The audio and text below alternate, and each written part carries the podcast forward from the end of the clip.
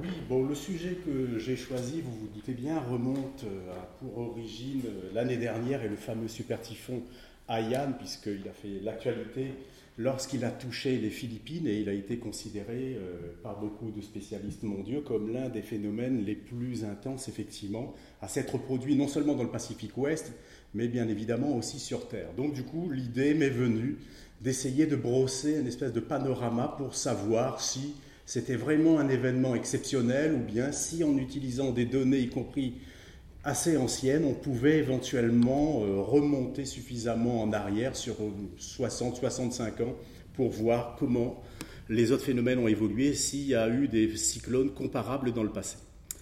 Alors en introduction, bien évidemment, je vous montrerai dans un instant le cadre géographique, autrement dit l'ouest du Pacifique Nord, qui est le bassin le plus important du globe, c'est un tiers de l'activité des phénomènes cycloniques, et avec les phénomènes qu'on qualifie de super typhons, vous voyez dans la définition habituellement, on parle de super typhon quand les vents soutenus sur une minute atteignent au moins 130 nœuds. Alors oui, je, suis obligé euh, de parler de nœuds et non pas de kilomètres heure parce que c'est le langage qui fait ça, mais grosso modo, il faut multiplier par presque 2, ça fait à peu près 240 km heure. N'oubliez pas que les rafales sur 3 secondes, il faut rajouter un facteur 20-25%, autrement dit, quand on est à 240 km heure sur une minute, sur 3 secondes, ça fait des poussées du vent jusqu'à 285-290 km heure.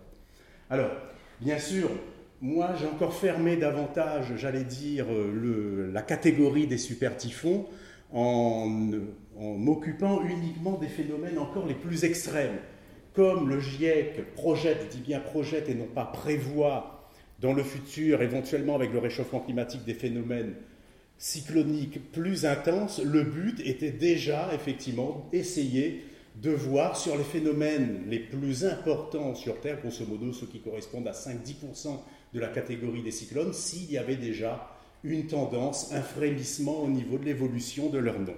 Donc euh, voilà pour l'introduction. La problématique, bien évidemment, quand on aborde ce type de sujet, c'est de savoir est-ce qu'on a des données relativement fiables pour traiter le sujet? Il y a une partie qui sera assez importante évidemment là-dessus, parce qu'on ne peut pas dire n'importe quoi sans avoir visité et vu la qualité des, données qu'on utilise, et ensuite se poser la question, est-ce que Ayan peut être considéré, comme on l'a entendu, euh, lu dans la presse, comme l'un des phénomènes les plus intenses de l'ère contemporaine, bien évidemment. Et on essaiera de voir si on peut le comparer à d'autres phénomènes qui se sont produits sur les 60-65 ans. Alors je précise tout de suite, 65 ans, effectivement, dans le résumé, j'avais mis jusqu'en de 1950 à peu près jusqu'à 2013. En réalité, j'ai pu actualiser les données jusqu'à 2014, puisque 1950 jusqu'à 2014, ça fait une période ronde de 65 ans, qui est préférable à utiliser un an de plus. Et cette année, il y a eu encore deux beaux spécimens, pas aussi intenses que Hayan. J'ai pu les incorporer à mes statistiques pour avoir une série encore un peu plus longue, bien sûr. Alors, le plan, il va être relativement simple. Vous voyez, on va voir dans le Pacifique des super typhons qui sont nombreux, c'est l'endroit du globe où il y en a le plus. Vous allez comprendre tout de suite pourquoi c'est cela qu'on étudie. Et vous verrez dans une deuxième partie qu'il y a des phénomènes dans cette région-là qui sont vraiment hors normes, dont l'intensité est quasiment inconnue ailleurs, même si dans l'Atlantique Nord, très médiatisé quelquefois, bien sûr, on parle des risques cycloniques, mais il n'y a pas d'équivalent au Pacifique Ouest euh, sur le globe, bien sûr. Alors, première partie des super typhons nombreux dans le plus vaste bassin cyclonique du globe. Alors, pourquoi j'ai choisi le Pacifique Ouest, indépendamment des phénomènes les plus intenses? Vous voyez, quand on étudie sur les 30 dernières années, alors 1980-2014, j'explique tout de suite pourquoi j'ai refermé dans un premier temps ma fenêtre temporelle, tout simplement parce que grâce à l'imagerie satellitaire, on peut effectivement faire sur 35 ans sur le globe une étude statistique qui permet de recenser dans les six bassins le nombre, et vous voyez le pourcentage. Évidemment, l'ouest du Pacifique Nord est absolument tyrannique. Sur 58 phénomènes en 35 ans, il y en a 44 qui se sont produits dans cet espace-là. Ça fait plus des trois quarts du globe. Ailleurs, j'allais dire, c'est presque marginal. Et finalement, l'Atlantique qui est très médiatisé, vous voyez, euh, et même un peu plus faible que le Pacifique Sud. Ailleurs, les phénomènes de cet acabit-là sont beaucoup euh, moins nombreux, bien sûr. Donc, ça explique 44, 44 phénomènes en 35 ans, ça fait quand même plus d'un par an en moyenne. C'était suffisant pour pouvoir euh, y consacrer un peu de temps et voir au niveau statistique ce que ça donne. Alors, le bassin, le Pacifique Ouest, va depuis la ligne de changement de date approximativement ici 180 degrés jusqu'aux côtes de, j'allais dire, l'Asie euh, de l'Est et du Sud-Est, jusqu'à la Chine, Vietnam, bien sûr, Corée, je n'oublie pas le Japon, et vous voyez toutes les trajectoires dont beaucoup convergent et passent au-dessus de l'archipel des Philippines qui se trouve ici à 120 degrés. C'était juste pour vous montrer, en une année typique dans le Pacifique Ouest, vous avez au total 12 plus 15 phénomènes, ça fait 27 phénomènes euh, tropicaux, tempêtes ou cyclones tropicaux, et vous voyez que là-dedans, sur les 15 typhons, il y en a 4 qui atteignent l'intensité de super typhon. Alors, pour fixer aussi, bien sûr, n'oubliez pas, il y a des enjeux. Certes, l'essentiel du propos ici concernera la climatologie, autrement dit essentiellement l'aléa. On pourra revenir dans le débat et parler de risques, des enjeux humains, des aménagements éventuellement, parce que si on parle des cyclones, c'est qu'ils provoquent des dégâts, des dommages et qu'il y a des risques. Mais n'empêche que l'essentiel sera centré quand même sur l'aléa. Alors, vous voyez, pour avoir un ordre d'idée, pas seulement dans le Pacifique Ouest, mais sur le globe, vous avez un certain nombre d'exemples d'aléas qui ont été extrêmement meurtriers par le passé. L'un des plus connus, évidemment, le plus tristement célèbre, c'était le 12 novembre 1970 au Bangladesh. On ne sait pas très bien entre mort et disparu, c'est probablement l'une des catastrophes de l'ère moderne la plus meurtrière, entre 300 et 500 000 morts, beaucoup plus que le fameux tsunami du 26 décembre 2004 dans l'océan Indien qui avait provoqué 230 000 victimes effectivement. Alors plus près, il y a un an, bah, vous vous souvenez, à Yann, aux Philippines, j'ose pas dire que c'était modeste, ça fait quand même, ce sont des humains qui ont été touchés, qui en sont victimes, bien sûr, 8000 morts, mais pour vous montrer quand même. Et il y en avait eu un dans la même région aux Philippines, Tacloban aussi, c'est pas indiqué la ville, en 1912, qui avait provoqué sur une trajectoire similaire 15 000 morts. Donc, en fait, même si la trajectoire, évidemment, l'intensité, on ne saura jamais, mais au total, ça n'était pas, euh, j'allais dire, un événement unique en termes de victimes. Heureusement qu'aux Philippines, bien sûr, le nombre de victimes est beaucoup moins élevé que dans d'autres régions du monde. Alors, là aussi, pareil, un petit coup d'œil avant de passer à l'aléa, à la région concernant la population. Bien sûr, ça ne signifie pas que c'est 1,4 milliard de Chinois qui sont exposés au risque cyclonique, mais pour l'essentiel, vous savez très bien que la population euh, euh, est extrêmement importante le long des littoraux de la façade tropicale de la Chine. Je n'oublie pas non plus le Japon, dont une grande partie est exposée. Vous voyez, c'est au total, c'est quand même des dizaines, presque quelques centaines de millions d'habitants. Et vous voyez les Philippines, en l'espace de 32-33 ans, la population a plus que doublé. C'est l'archipel du globe le plus touché par les phénomènes cycloniques. Et même si les victimes ne sont pas, entre guillemets, au total aussi nombreuses que dans d'autres régions du monde, mais le fait de voir la population exposée vous permet de comprendre que, effectivement, les victimes puissent, être, puissent se compter par milliers. Vous voyez le Vietnam aussi, Taïwan au total, c'est pour vous fixer à peu près les enjeux humains qui existent dans cette région-là, même si vous l'avez compris, pour l'essentiel, bien sûr, tout ça euh, se trouve plutôt du côté ouest du Pacifique Nord. Alors, j'allais dire à quoi, pour commencer l'exposé, à quoi ressemble un super typhon à 155 nœuds? J'y reviendrai sur sa classification dans un instant. J'ai pris un exemple avec le super typhon Abi en août 1983. Et en général, quand on définit l'intensité d'un phénomène cyclonique, il faut savoir que ça se caractérise par deux données. L'une est plus importante que l'autre, mais au total, il y en a deux. La première, vous pouvez le constater ici, c'est la pression atmosphérique réduite au niveau de la mer. 891 hectopascales, quand je vous rappelle que la tempête qui a provoqué des vents de 176 km/h en, en décembre 1996 à Orly avait une pression aux alentours de 960 963, euh, ça vous donne un ordre d'idée. Ici, on est en dessous de 900 hectopascales. Le vent moyen, 155 nœuds, ça fait 285 km/h.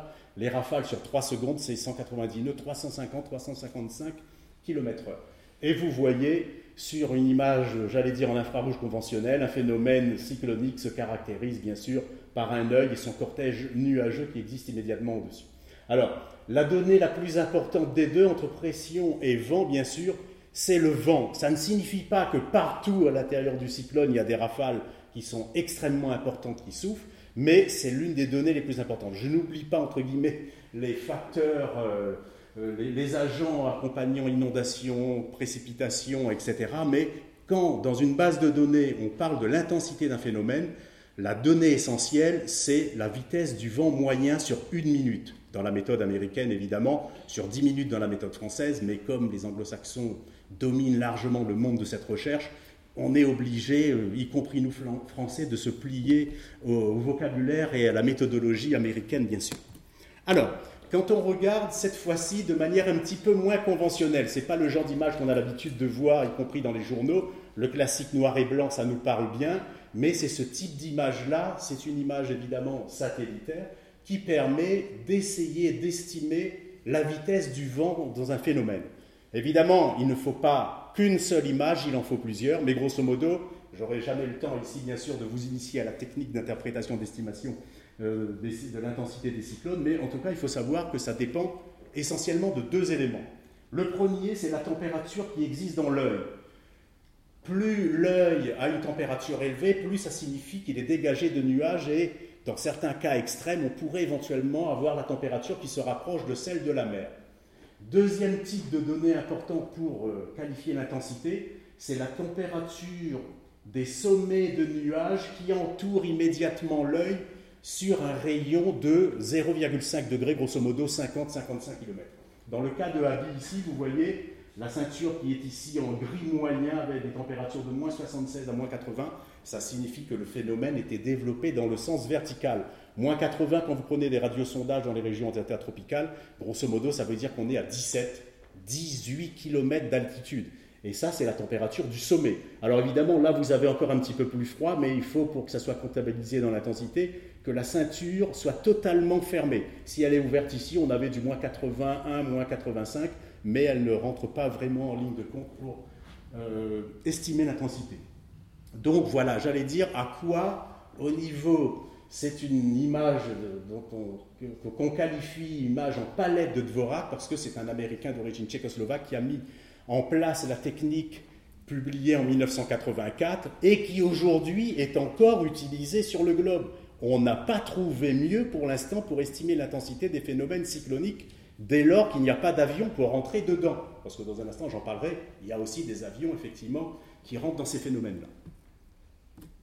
Alors, voilà le type d'avion, c'est les fameux Hercule C-130. essentiellement, les reconnaissances aériennes sont réalisées par les Américains pour la plupart du, la plupart du temps, c'est dans, le, dans pardon, excusez-moi, l'Atlantique Nord. Il y a eu aussi des reconnaissances dans le Pacifique Ouest, grosso modo depuis la fin des années 1940 jusqu'en 1987, et puis de temps en temps pour des missions de recherche, il y en a d'autres.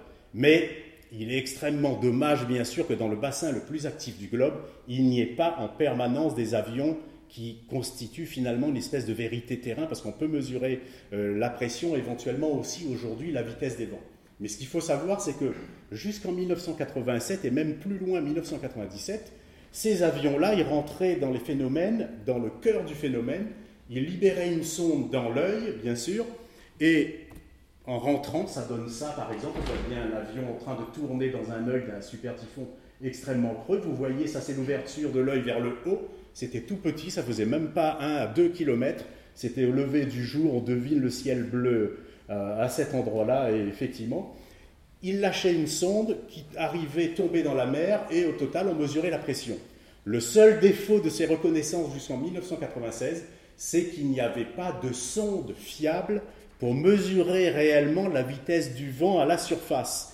Résultat, la seule donnée qu'on pouvait avoir, c'était la pression. Or, avec une, pression, bah, on, peut avoir par 891 hectopascales, 150, 155 nœuds, 160, quelquefois même 170 nœuds. En fait, le seul facteur pression ne donne pas l'intensité réelle du phénomène. Évidemment, à 891, vous allez me dire, la pression est suffisamment basse pour que ça soit un phénomène extrême, mais à 5 nœuds près, on n'est pas capable effectivement de dire. Donc ça, ça a été un gros manque euh, au niveau des données dans le Pacifique, même si on avait les, pressions, on n'avait effectivement pas du tout les vents qui allaient avec. Ça a été fait à partir de 1997 dans l'Atlantique, mais le Pacifique, malheureusement, c'est très épisodique, les reconnaissances aériennes. Alors, quand un avion, par exemple, rentrait dans un phénomène cyclonique, celui-là est assez ancien, vous voyez, c'est le fameux super typhon Ida en septembre 1958.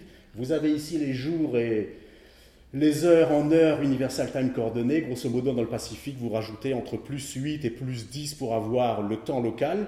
Vous avez au centre la pression mesurée. Vous avez ici la position, latitude euh, nord et longitude est.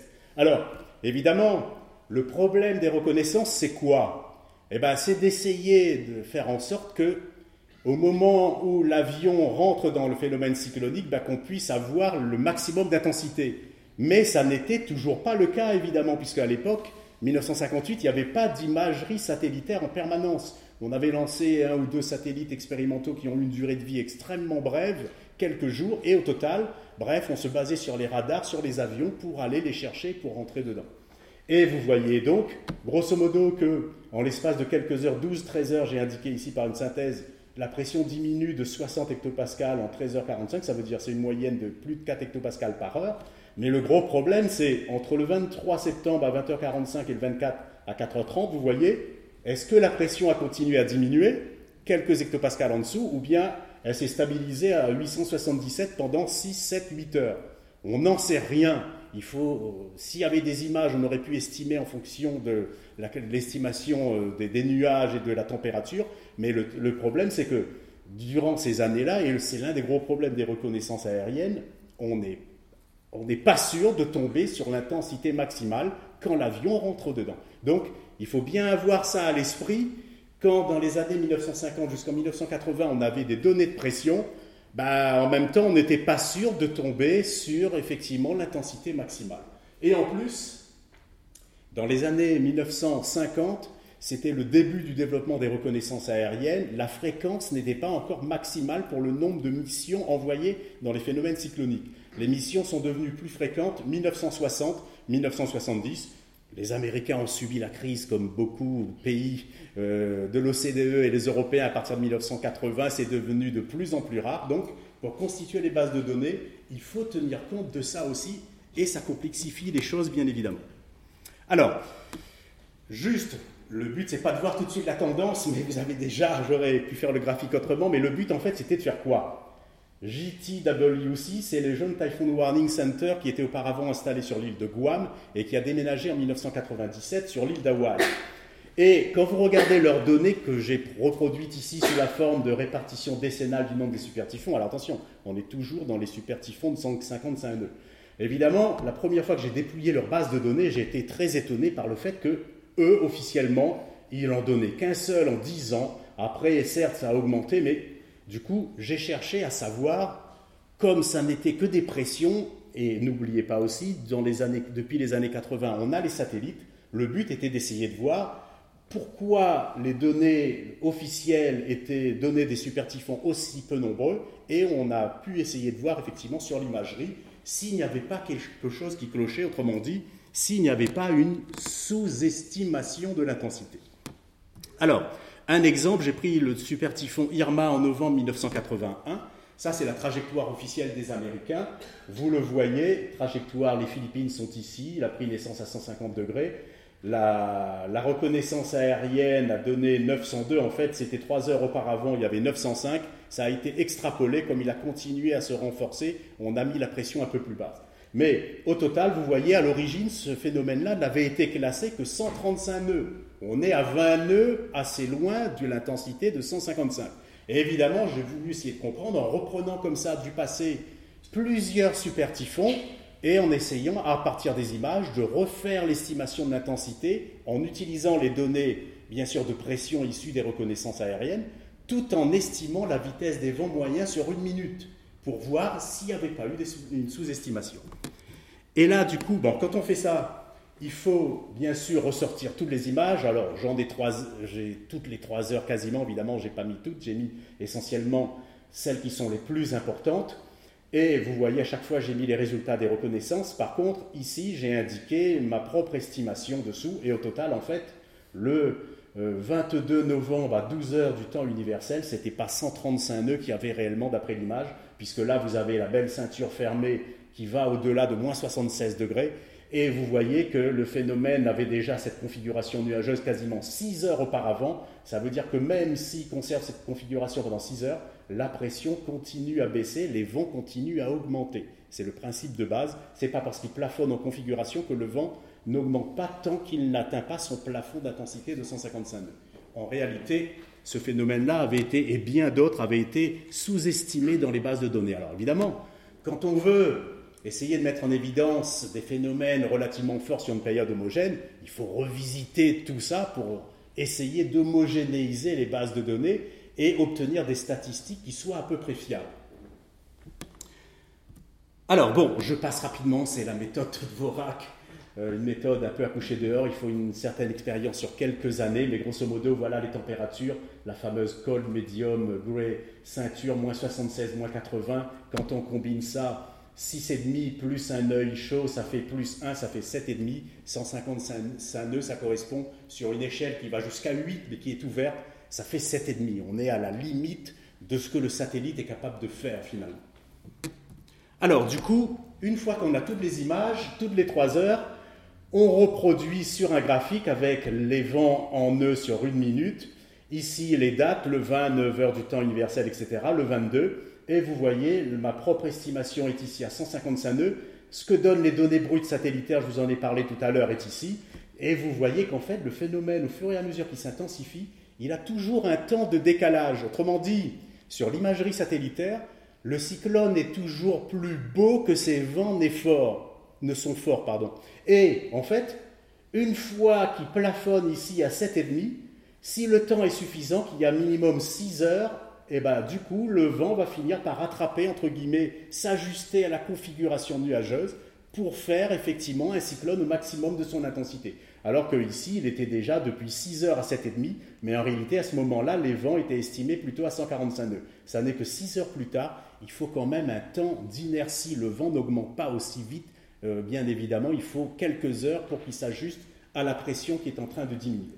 Voilà, donc je passe. Grosso modo, quand on veut faire une réanalyse, bah, vous imaginez, il faut faire ça pour chaque phénomène cyclonique. Quand on est dans une équipe on fait de la réanalyse, le temps qu'on passe à, analyser tous les phénomènes, parce qu'il faut prendre des images toutes les trois heures, le phénomène est là, on n'en a pris qu'au total sur 1, 21, 20, 21, 22, 23, sur trois jours, mais quand vous avez 50 euh, cas à analyser, bien évidemment, et en plus il faut voir toujours plus large, parce que vous avez toujours peur qu'un phénomène sous-estimé euh, ait été oublié. Donc, c'est un travail qui est abominablement long et ensuite, voilà, on doit monter ce genre de diagramme-là pour pouvoir extraire effectivement l'estimation de l'intensité. Alors, il y a la, voilà la fameuse, euh, enfin, le schéma qui correspond, le graphique qui correspond au schéma nuageux de Dvorak, qui a été, je vous disais tout à l'heure, mis en place en 1984. Je n'ai pris que la partie supérieure qui va, en général, l'échelle va de 1 à 8 je n'ai choisi que la partie supérieure à partir de 5,5 jusqu'à 8. Et pour chaque configuration nuageuse T ici, vous avez ce qu'on appelle l'intensité courante, autrement dit, le vent moyen qui va avec, les rafales. Alors, sauf pour expliquer le cas de Irma, pourquoi les Américains ont systématiquement dans le passé sous-estimé, et notamment jusqu'à 1900, fin des années 1980, ont sous-estimé l'intensité des vents tout simplement parce qu'ils utilisaient ce qu'on appelle une relation vent-pression qui était relativement ancienne. Alors, cette relation vent-pression, autrement dit, regardez, ça veut dire que pour un vent de 100 nœuds, par exemple, de Atkinson et Holiday, ils utilisaient 940 hectopascales.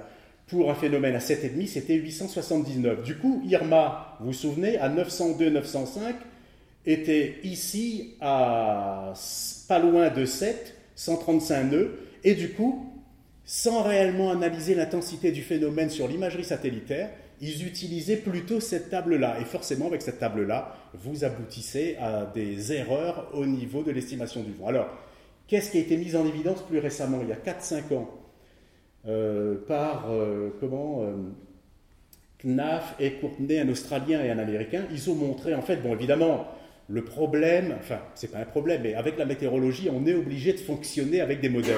Autrement dit, quand on voit ce type de tableau, il ne faut quand même pas croire que pour 7,5, ça signifie qu'il faut à tout prix que la pression atteigne 907 hectopascales.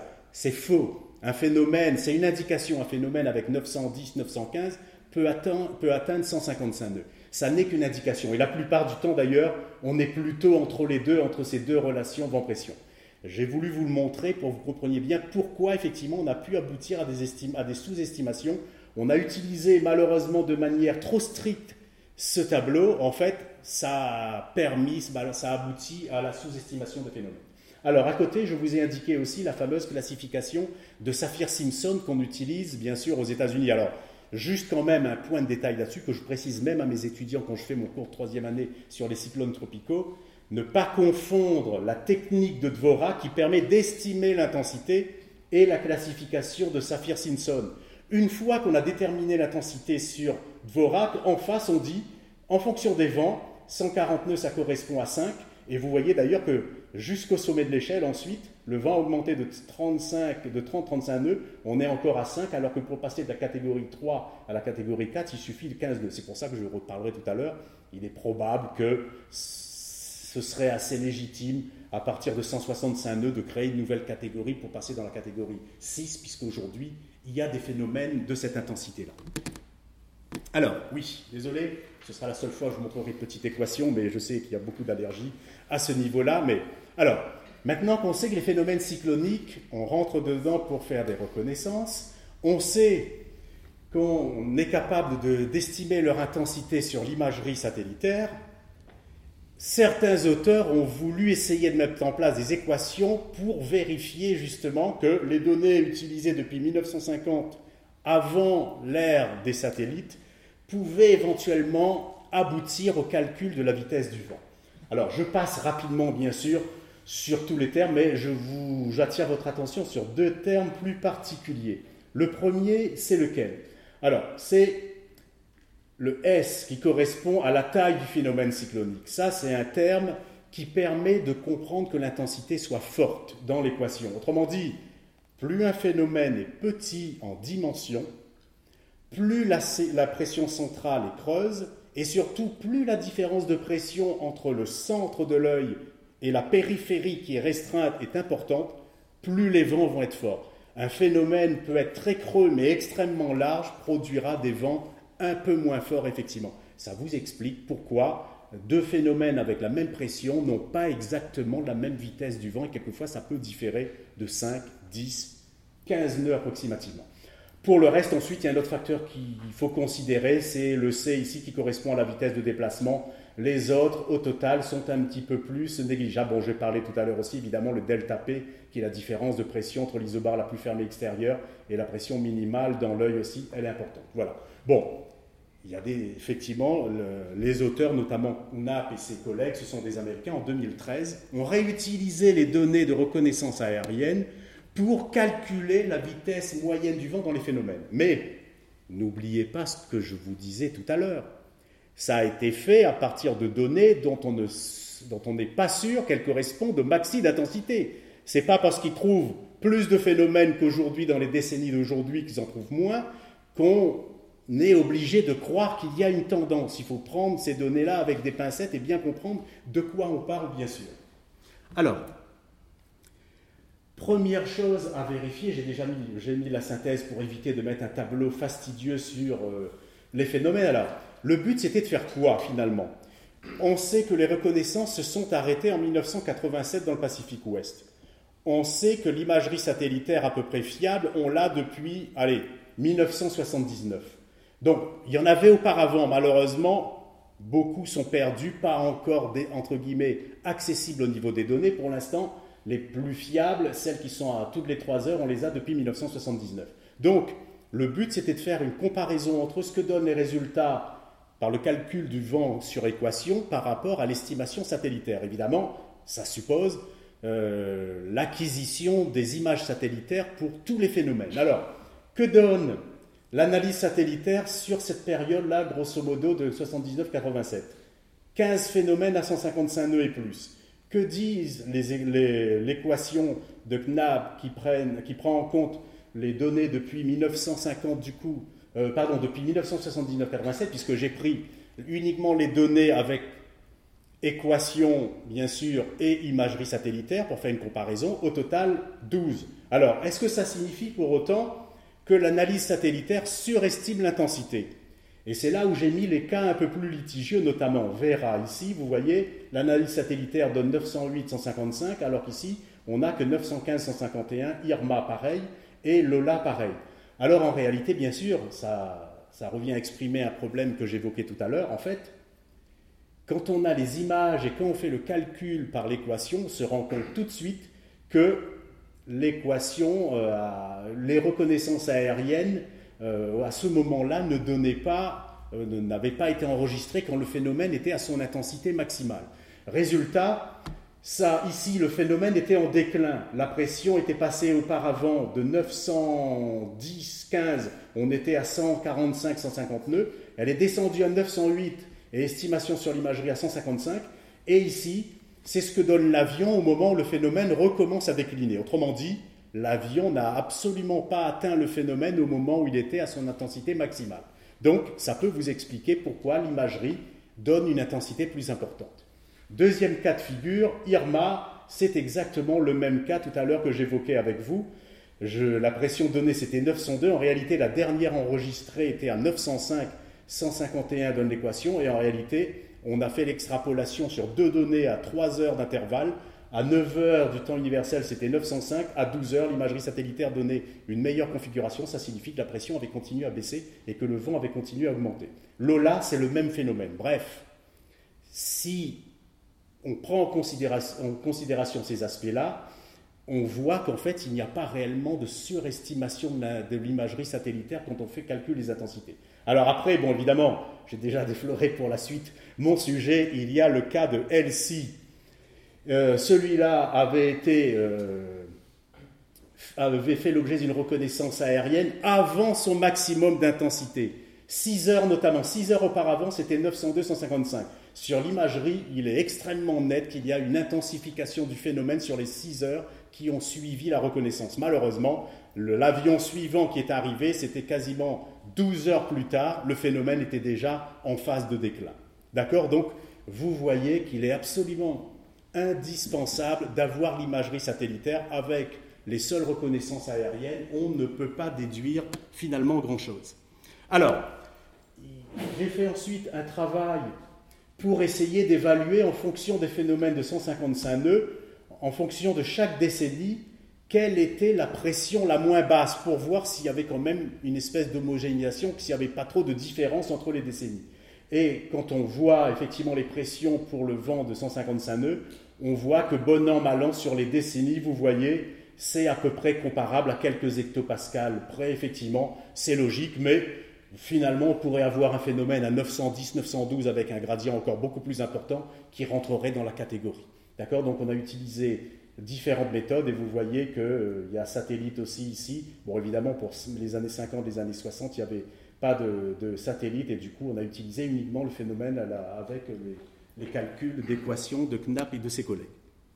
Alors, bien évidemment, quelqu'un qui travaille sur ce type de données-là n'est pas satisfait à 100%. Il sait très bien qu'il y a probablement, sur toute la période de 1950 jusqu'à les années 2010 et notamment jusqu'en 2014, il y a très probablement deux échantillons à choisir. Autrement dit, même si j'ai affiché toutes les données sur un seul graphique, pour essayer de tirer une tendance, je sais très bien que mon 1950 jusqu'à à peu près 1979, bah, je n'ai pas entière satisfaction dans la mesure où je ne suis pas sûr d'avoir eu toutes les intensités maximales.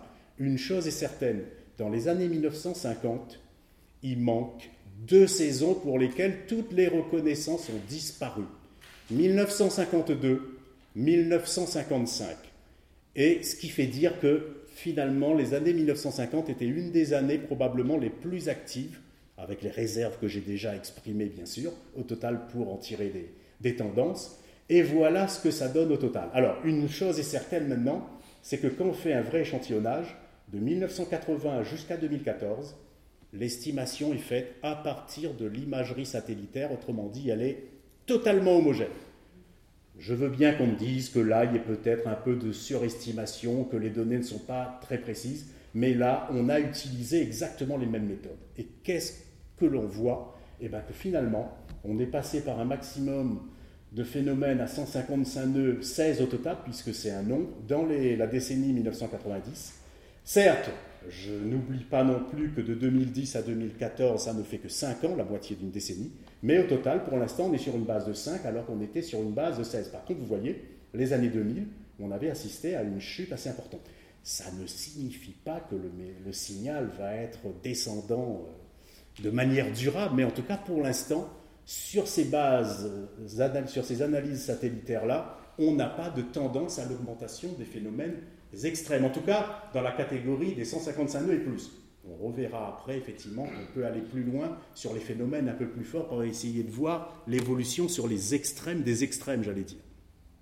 Alors, quand on jette rapidement un coup d'œil à la répartition mensuelle des phénomènes entre 1950, la première période 79 et 80, par exemple 14, donc vous voyez, il y a deux choses, il y a une chose qui ressort, c'est que les phénomènes les plus forts sont en octobre, novembre, c'est plus de la moitié effectivement, j'allais dire, entre guillemets, ça correspondrait pour le domaine tempéré à l'automne, ça correspond tout simplement au moment où les trajectoires sont très souvent zonales, le phénomène est calé entre 10 et 15-16 degrés, au niveau des, où les conditions, j'allais dire, dans l'atmosphère et au niveau de la température de la mer restent favorables, et surtout c'est la troposphère et ses conditions dynamiques qui sont les plus importantes.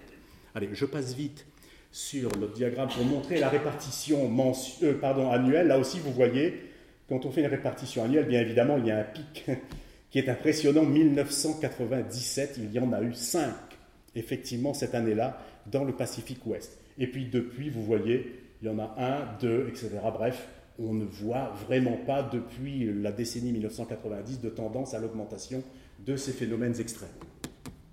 Alors, si on jette un coup d'œil à la répartition, j'allais dire purement géographique, là où le maximum d'intensité a été atteint, toujours les 155 nœuds sur la période 50-2010-14. Je ne sais pas si vous voyez très bien assez gros au fond et les couleurs.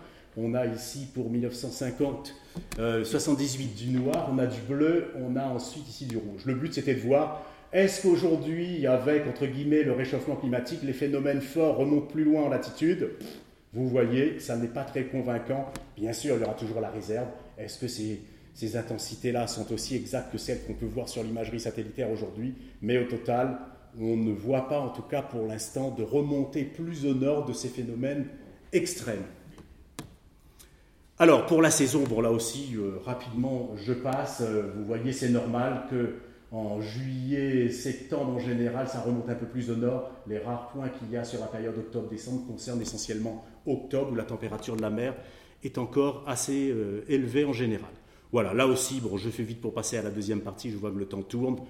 Ça n'apporte pas grand-chose. Celui-là s'est produit en septembre 2003, euh, Miami, mais ça ne veut pas dire pour autant, c'est un cas isolé. Il est dans une des parties dans le Kuroshiro où la température de la mer est effectivement la plus importante.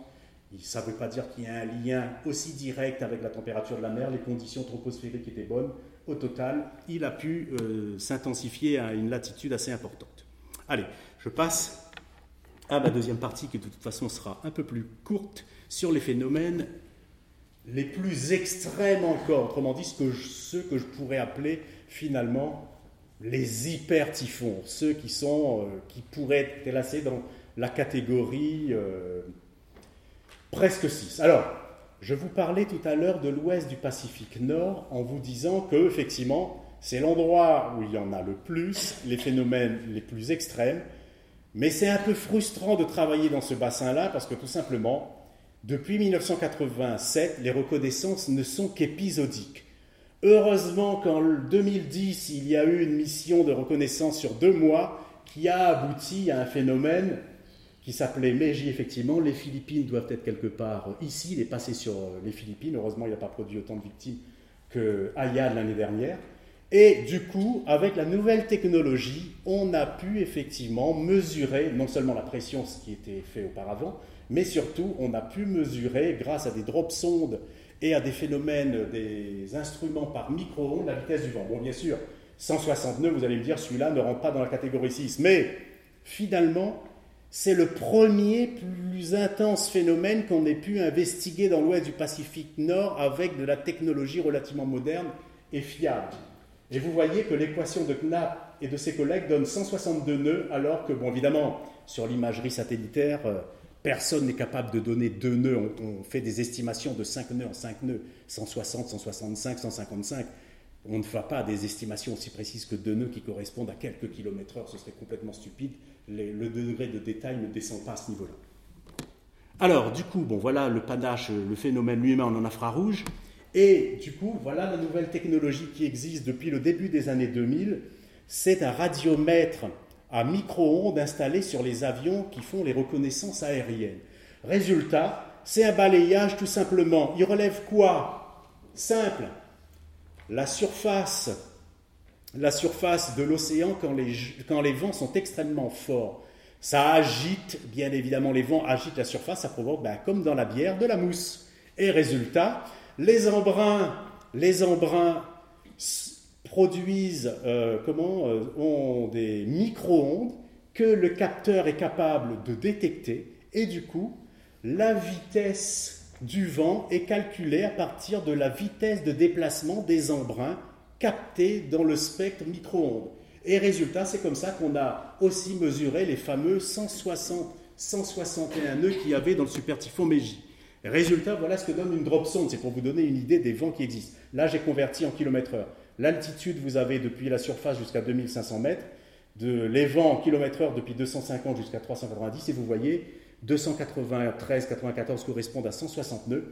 Et en matière de traitement des risques, vous imaginez quand ces phénomènes-là à bord d'une île, si ça ne pas beaucoup, vous voyez qu'à l'altitude de grosso modo 700-800 mètres, on enregistre des vents les plus forts encore. On a des vitesses qui frôlent les 390-400 km/h. Ensuite, au fur et à mesure qu'on monte, le vent recommence à ralentir. Mais ça, c'est très important de savoir la structure de ces phénomènes. Évidemment, si vous habitez sur une petite île tropicale qui se trouve en plein milieu du Pacifique et qui est susceptible de rencontrer ces phénomènes-là, ça veut dire que si vous vivez sur une moyenne montagne à 500-800 mètres, vous avez intérêt, un, à ne pas rester sur place, parce que des vitesses comme ça, il n'y a pas beaucoup de structures capables de résister, bien évidemment. Alors, le deuxième phénomène de référence dans cette région, que tous les livres de climatologie euh, j'allais dire auquel tous les livres font référence, c'est le fameux, c'est le légendaire super typhon type. Évidemment, pourquoi? Bah, C'est celui qu'on considère comme le plus creux. C'était en 1979, là je vous ai donné sa configuration nuageuse à 20h30 et quelques heures plus tard, un avion est rentré dedans et a mesuré grâce à une drop sonde la fameuse pression de 870 hectopascales. C'est encore considéré aujourd'hui comme la pression la plus creuse. Et évidemment, comme auparavant avec la fameuse relation vent-pression, on croyait que les phénomènes les plus creux étaient forcément les phénomènes les plus intenses, on lui avait affublé la fameuse vitesse de 165 nœuds. Mais en réalité, vous allez le voir, ça n'est pas, ça n'est plus considéré comme le phénomène le plus intense. Il est considéré comme le phénomène le plus creux, avec la plus basse pression, mais pas forcément comme le phénomène le plus intense. Alors, bon, rapidement, mais ça c'est du domaine anecdotique. En fait, en plus, au moment où l'avion a atteint le phénomène, grosso modo c'était le 12 octobre, aux alentours de 3 heures du temps universel, le phénomène avait des nuages qui avaient déjà largement, qui s'étaient largement réchauffés. Ça signifie que si la reconnaissance aérienne avait eu lieu probablement à 20h30 le 11 ou probablement le 11 à 22h, on aurait été presque à coup sûr aux alentours de 860-865 hectopascals. Malheureusement, mais l'imagerie satellitaire ne montre pas en tout cas qu'on était à 8 sur l'échelle de Dvorak. Ça flirtait avec le 170 nœuds, mais ça n'y était pas euh, tout à fait. C'est pas du coup considéré comme le phénomène le plus intense. Mais celui-là reste le phénomène de référence. Venons-en maintenant à Ayan, bien évidemment. Phénomène exceptionnel, non pas parce qu'il a fait 8000 morts, il y a des vulgaires tempêtes comme Thelma en 1991 en novembre, passez-moi l'expression, vulgaire tempête, parce que 45 nœuds de vent, c'est-à-dire 80-85 km/h, des rafales à 110, et qui, qui, provoquent la mort de 6000 personnes, ça n'a pas de rapport forcément avec la vitesse du vent. Bon, là, en l'occurrence, il y avait eu des coulées de boue, le phénomène avait fait l'andouille sur les Philippines pendant 3-4 jours, les pluies avaient été monumentales, durables, et c'était davantage les précipitations qui avaient provoqué la mort de nombreuses victimes. Dans le cas de Haiyan, bien évidemment, c'est le vent et c'est surtout la, la marée de tempête qui a tué. Voilà le phénomène à l'approche des Philippines avec un œil extrêmement rond, phénomène extrêmement circulaire et surtout là où ça a été le plus impressionnant, c'est la température du sommet de nuage. Bon là on le voit un petit peu moins en fait.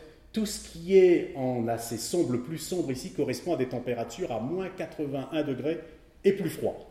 Quand on prend des images en digital, on est même allé jusqu'à moins 96 degrés. Autrement dit, on montait extrêmement haut, effectivement. Bon, c'est l'un des phénomènes les plus circulaires et effectivement considérés comme les plus intenses que l'on ait pu voir.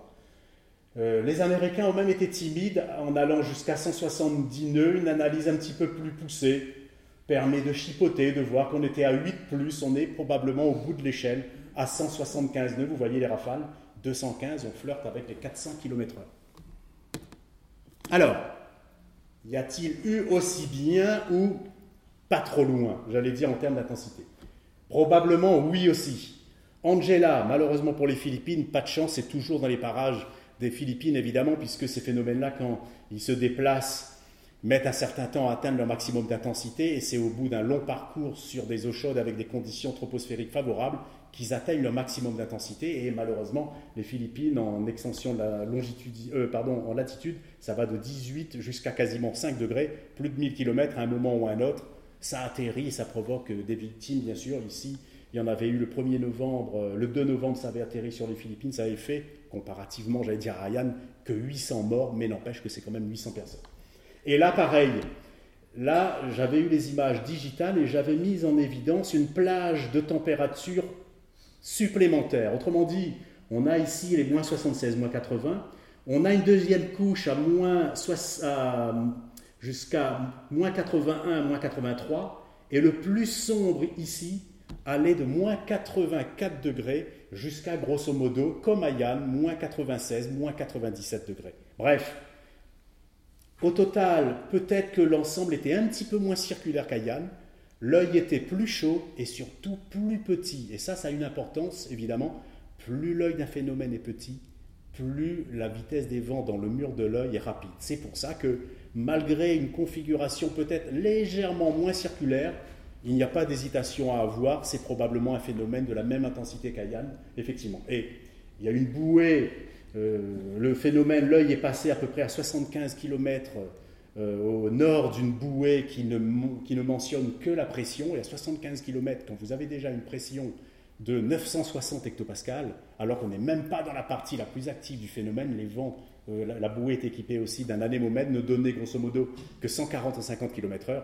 Ça signifie que les gradients à l'intérieur du mur de l'œil sont tellement monumentaux qu'il n'est pas impossible que celui-là ait atteint, voire dépassé le creux barométrique de type en 1979. Malheureusement, on ne saura jamais, puisque l'imagerie satellitaire estime le vent, n'estime pas la pression. Il faut avoir la pression, euh, j'allais dire par reconnaissance, sinon on ne peut rien faire. Alors, voyez ce que ça donne aussi en infrarouge. Franchement, des, phénomènes de cet acabit-là, au niveau de l'imagerie satellitaire depuis 1980, bah, avec Ayane, grosso modo, on en a vu deux. C'est les deux phénomènes qu'on peut considérer comme les plus intenses depuis l'ère satellitaire 1980. Alors, il y en a eu d'autres, tout à l'heure je vous en montrais, un peu moins fort, mais total, toujours pareil, avec des sommets froids, lui aussi, 170 nœuds, même si l'analyse satellitaire, enfin les reconnaissances aériennes et le calcul de l'équation donnée avant le maximum d'intensité, ici on a 15 heures TU, 170 nœuds, 6 heures auparavant on était à 155. Malheureusement, bah, il n'y a pas de reconnaissance à ce moment-là, du coup dans les bases de données, il n'est pas à 170 nœuds, il est à 155. Donc c'était quand même un phénomène remarquable. Regardez en infrarouge que ça donne là aussi, c'est une vraie toupie bien évidemment. Alors, d'autres encore, dans la, décennie 1990, et c'était logique, c'est la décennie qui était quasiment la plus active sur les 65 dernières années, en tout cas avec 1950, et du coup sur l'imagerie, ben Mike, pareil, regardez, superbe ceinture nuageuse extrêmement froide avec température au-delà de moins 84 degrés, lui aussi probablement 170 nœuds sur l'imagerie satellitaire. Alors en plus, plus petit, j'ai pas mis l'image en infrarouge, un œil extrêmement petit, la résolution du satellite, grosso modo, c'est 4 km, on avait du mal à voir à l'intérieur tellement l'œil était petit. Donc quelquefois, il faut faire attention, l'œil paraît pas très chaud tout simplement parce que il est trop petit que la résolution satellitaire ne permet pas de bien observer la température à l'intérieur. Alors, du coup, là aussi pareil, pour les phénomènes de 170 nœuds, j'ai essayé de voir, en fonction des décennies, et de la méthode de calcul par l'équation que je vous ai montrée tout à l'heure, plus avec l'air satellitaire, bah, quelles étaient les pressions pour des phénomènes avec des vitesses de vent à 170 nœuds au-delà. 170 nœuds et au-delà, c'est 8 sur 8 sur l'échelle de, de Dvorak. Alors bien sûr, c'est une échelle ouverte. Est-ce qu'un jour on verra du 8,5 sur l'imagerie satellitaire? Il faudra être d'accord pour replacer le curseur à certains niveaux, parce qu'au-delà de moins 84, moins 85 degrés, normalement, il n'y a pas prévision de rajouter 0,5 sur l'intensité. Donc, on est plafonné en théorie à 8, même si d'une manière digitale, on voyait les températures plus froides, on pourrait arbitrairement rajouter. Mais on est vraiment aux limites d'estimation des phénomènes. Et donc, vous voyez, grosso modo, là aussi, ça se tient durant la décennie 1950, 891 pour 170, 884, 890, bref, Il n'y a pas d'anomalie, effectivement, vous voyez, pour des pressions pas très éloignées, mais relativement assez différentes quand même. Au total, on peut avoir des vitesses de vent euh, assez importantes.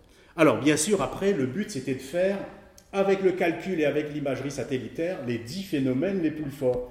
Là, c'est les 10 phénomènes les plus intenses de l'ère des reconnaissances aériennes, uniquement à partir de l'équation de Knapp et des autres que je vous ai montré tout à l'heure. Et on voit en fonction des pressions, vous avez les dates ici, le nom du phénomène, vous voyez qu'il y a des phénomènes qui ont été estimés 180, 178, 173, etc. Type euh, est ici à 166, finalement les 165 sont pas mal. Bon après, chipoter pour quelques nœuds, je ne sais pas si ça vaut le coup, là pareil. En tout cas, vous voyez, d'après les calculs, il y a eu des phénomènes dans le passé, mais malheureusement, on n'a pas les images satellitaires. Alors peut-être qu'il y a un espoir du côté des militaires américains, parce qu'il y a les satellites de la série DMSP, Défense Météorologique Satellite Programme. Malheureusement, pour l'instant, ils ne sont pas encore accessibles à tout le monde. Il y a des logiciels spéciaux à mettre en place. Il faudrait avoir accès à ces phénomènes-là. Visiblement, on pourrait remonter quasiment jusqu'à, on pourrait avoir presque NORA en 1973, on pourrait avoir, c'est sûr, Rita, mais euh, bon, les autres avant, non, 1900, avant 1970, c'est pas possible. Mais ça permettrait de voir, de valider éventuellement si des intensités avec les reconnaissances, des pressions enregistrées par reconnaissance de ce niveau-là peuvent donner 180 Autrement dit, finalement, la question qui se pose, c'est c'est quoi la limite d'intensité d'un phénomène cyclonique sur Terre pour un climat donné? Bah, Pour l'instant, on ne sait pas trop. Parce que, en fonction de la température qu'on peut avoir, même si on sait que sous les tropiques, il y a la tropopause qui place une limite, mais les températures que je vous indiquais tout à l'heure, à moins 96, en théorie, dans les radiosondages, on ne les a pas. Et pourtant, sur l'imagerie satellitaire, on voit moins 90, moins 96. D'accord? Ça signifie probablement que l'énergie en surface est tellement énorme que le phénomène est capable de monter suffisamment haut, de soulever la couche atmosphérique suivante pour provoquer sa propre dynamique et laisser l'air continuer à refroidir. Alors qu'au-dessus, normalement, s'il rentre dans la stratosphère, l'air devrait commencer à augmenter, voir sa température augmenter. Donc le phénomène est tellement puissant qu'il impose sa propre dynamique à la couche qui se trouve immédiatement au-dessus de la troposphère, qui s'appelle la stratosphère. Et là, pareil, ben, le même phénomène, en reprenant depuis 1980 toutes les images, 1979, le but c'est d'essayer de voir sur l'imagerie quels étaient les phénomènes. Je vous en avais parlé, je vous avais dit que Angela et Ayane, j'ai mis par ordre chronologique. Hein. Je ne suis pas arrivé à départager dans le match Angela contre Ayane qui gagne réellement? Euh, c'est très compliqué à ce niveau-là. Il n'y a pas beaucoup de différences, elles sont tellement ténues. Mais au total, vous voyez, des phénomènes estimés au-delà de 170 nœuds à 8, il y en a 1, 2, 3, 4, 5, 6, 7. Et pour l'essentiel, vous voyez, ce sont des phénomènes quand même qui se sont produits euh, dans la décennie, enfin dans les années 1900 90, effectivement. On en a eu un dans les années 2000. Dans les années 80, il n'y en avait eu qu'un seul. Alors bon, voilà, c'est là où je posais la question, disant, bon, à 165 nœuds aujourd'hui, est-ce qu'il ne faut pas mettre une catégorie 6 Je l'avais déjà dit au moment d'Ayane en faisant le commentaire. Peut-être que pour les climatologues, les météorologues, ça change quelque chose. Malheureusement, pour ceux qui subissent ce phénomène-là, que ce soit à 5 ou 6, je ne suis pas sûr qu'il soit capable de prendre plus de précautions à 6 que quand le phénomène est à 5, puisque la différence des vents est quand même déjà tellement affolante que de toute façon, je crois qu'en termes de risque, il n'y a pas de grosse différence. C'est juste un problème, j'allais dire, technique de spécialiste. Alors, répartition des phénomènes éventuellement de catégorie 6. Bah, là aussi, pareil, vous voyez, avec toutes les réserves qu'on a émises pour les années auparavant, vous voyez ce qu'on peut en dire Bah, non, il n'y a pas de tendance à l'augmentation sur les dernières années de ces phénomènes-là. Autrement dit, pour l'instant, Ayan, malgré toute son intensité remarquable, reste un phénomène quand même isolé dans les années 2000, dans les années 2010.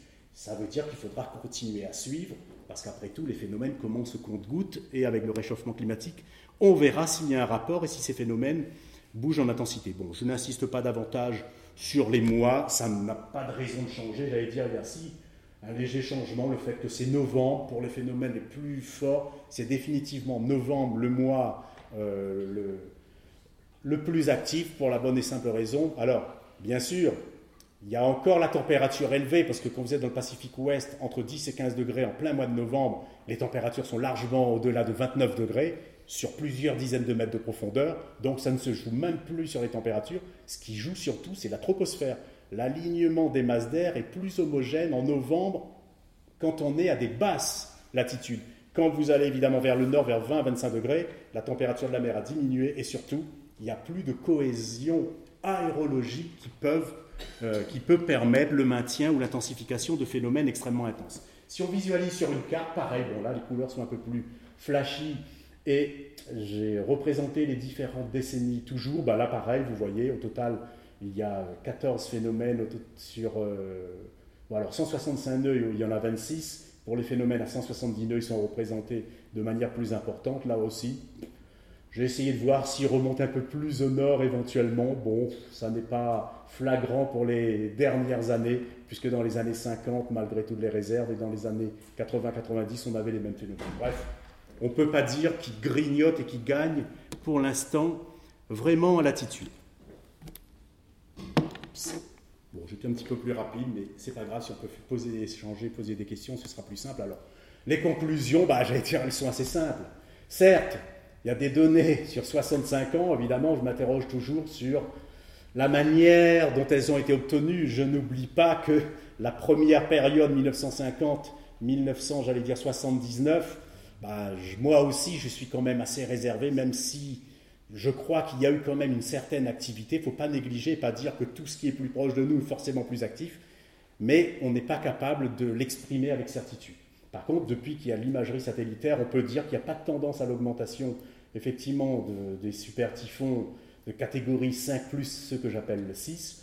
Et je conclus aussi en disant qu'Ayan a été effectivement un hyper typhon hors norme, mais d'autres se sont probablement produits, y compris dans l'air satellitaire, probablement avant, et qu'il y en aura probablement d'autres, bien sûr. Après, si le réchauffement climatique s'amplifie davantage, on reverra, on reconsidérera la question. Je ne suis ni un climato-sceptique, ni un optimiste je suis un réaliste. Autrement dit, je ne peux analyser les données dont j'ai à disposition. Je ne les invente pas, je vois ce qui existe et je porte des conclusions. Après, me demander de tirer des plans sur la comète pour savoir comment ça a évolué, non. Moi, je ne regarde que l'imagerie, que les données à disposition. Point final. Merci de votre attention.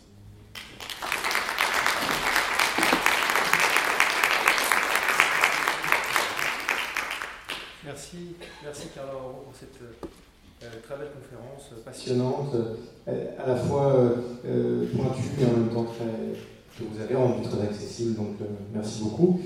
Je suppose que ça va susciter des, questions, des commentaires. Donc voilà, je ouvre le débat. Qui, se lance pour une première question Premier commentaire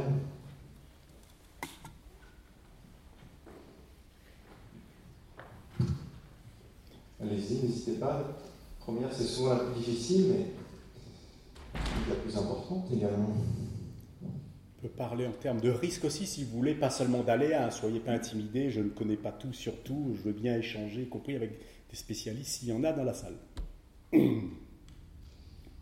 Moi, j'avais peut-être une question, je ne sais pas si ça va lancer le débat, mais euh, je, m'interrogeais sur cette décennie 90 qui semble, dans le diagramme, quand même euh, considérablement euh, différente des autres en termes de, notamment de, nombre de, phénomènes. On, l'explique ça? Alors, j'ai un diagramme pour vous montrer. Il vaut ce qu'il vaut là-dessus, évidemment. C'est, je ne l'avais pas présenté, mais en le présentant, vous comprendrez peut-être mieux. Alors, c'est celui que j'avais prévu à la fin. Il faut juste que je le repère sur mes petites imagettes. Voilà. Et ça doit être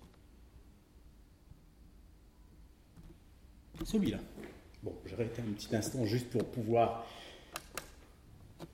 avoir accès aux données. Alors évidemment, quand on regarde en général euh, l'activité interannuelle des phénomènes euh, cycloniques, on pense souvent aux fameux phénomènes, les deux phénomènes Niño et Niña.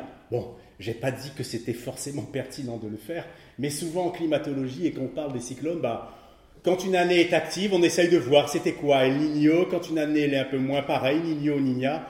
En fonction des endroits du globe où on se situe, El Niño peut correspondre à des phénomènes, de, ça peut être lié à la réduction de l'activité cyclonique. Le cas le plus connu, c'est l'Atlantique. Quand il y a El Niño, dans l'Atlantique, effectivement, il y a beaucoup moins de phénomènes intenses. Euh, par contre, quand c'est les périodes de la Niña, les phénomènes intenses sont un peu plus nombreux. Alors, dans le Pacifique, sans avoir du tout j'allais dire, d'a priori, bah, c'est simple. j'ai pointé euh, le nombre de phénomènes annuels et en même temps, j'ai essayé de voir. Alors évidemment, celui qui frappe le plus, c'est 1997 avec 5 phénomènes. Alors et tout de suite, vous voyez en haut, il y a quoi? Nino. Donc, quand je vois ça la première fois, je me dis, est-ce qu'il y a un lien entre El Niño et le nombre de phénomènes extrêmes qu'il peut y avoir dans un bassin cyclonique donné? Bon, ensuite, j'essaye de me souvenir, j'essaye de voir quelles autres années il y avait pu y avoir un Niño d'une intensité comparable, parce que 1997 est considéré comme un des Niños les plus importants du XXe siècle. Il y avait eu aussi 1982, alors 80 est ici, 4, je pas de bêtises, 80, 81, 82, bref, en 1982, on a un El quasiment comparable, 82-83, et on est à un phénomène. Bref, ça n'explique pas forcément tout. Il y a des périodes où, effectivement, je pourrais dire, si on faisait un vrai coefficient de corrélation, on pourrait avoir peut-être une très légère corrélation entre les phénomènes El Niño et les phénomènes forts, mais surtout, ce dont on est sûr dans la région des Philippines, c'est qu'en fait, il y a un déplacement des trajectoires. Et là, je réponds plus directement à la question. Autrement dit, il faudrait que je revienne tout à fait au début, voilà, avec ma région Philippines, ici. En fait, on s'est aperçu que durant les périodes El Niño, les, phénomènes cycloniques du Pacifique Ouest se formaient. Bon, j'ai pas dit que 2009, euh, la saison, euh, s'est indiquée ici. 2009 était une année El Niño. En fait, durant les, les années El Niño, les trajectoires sont davantage décalées vers la partie est du Pacifique Ouest. Et du coup, ça signifie que, et on a constaté aussi que les phénomènes avaient une trajectoire plus zonale, autrement dit, allaient plus d'est en ouest. Comme l'océan est particulièrement vaste et chaud ici, avec des conditions troposphériques très favorables, on peut émettre l'hypothèse effectivement que, ayant de plus longues trajectoires, les phénomènes ont plus de chances de parvenir à un moment ou à un autre à des intensités plus fortes. Effectivement, le phénomène qui se forme près des Philippines et qui se recourt en direction du Japon, il n'a quasiment aucune chance de devenir un phénomène d'intensité 7,5 ou 8, en tout cas sous climat actuel, j'entends. D'accord? Donc, ça aurait un rapport avec le déplacement des zones de formation, effectivement, en fonction. Quand c'est El Niño, c'est décalé vers l'est. Quand c'est la Niña, c'est davantage centré vers les Philippines.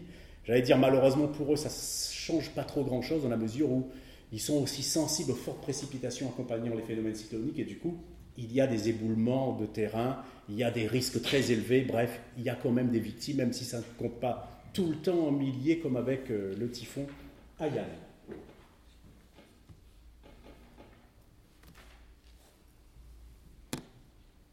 Merci. Alors, des questions maintenant? Non?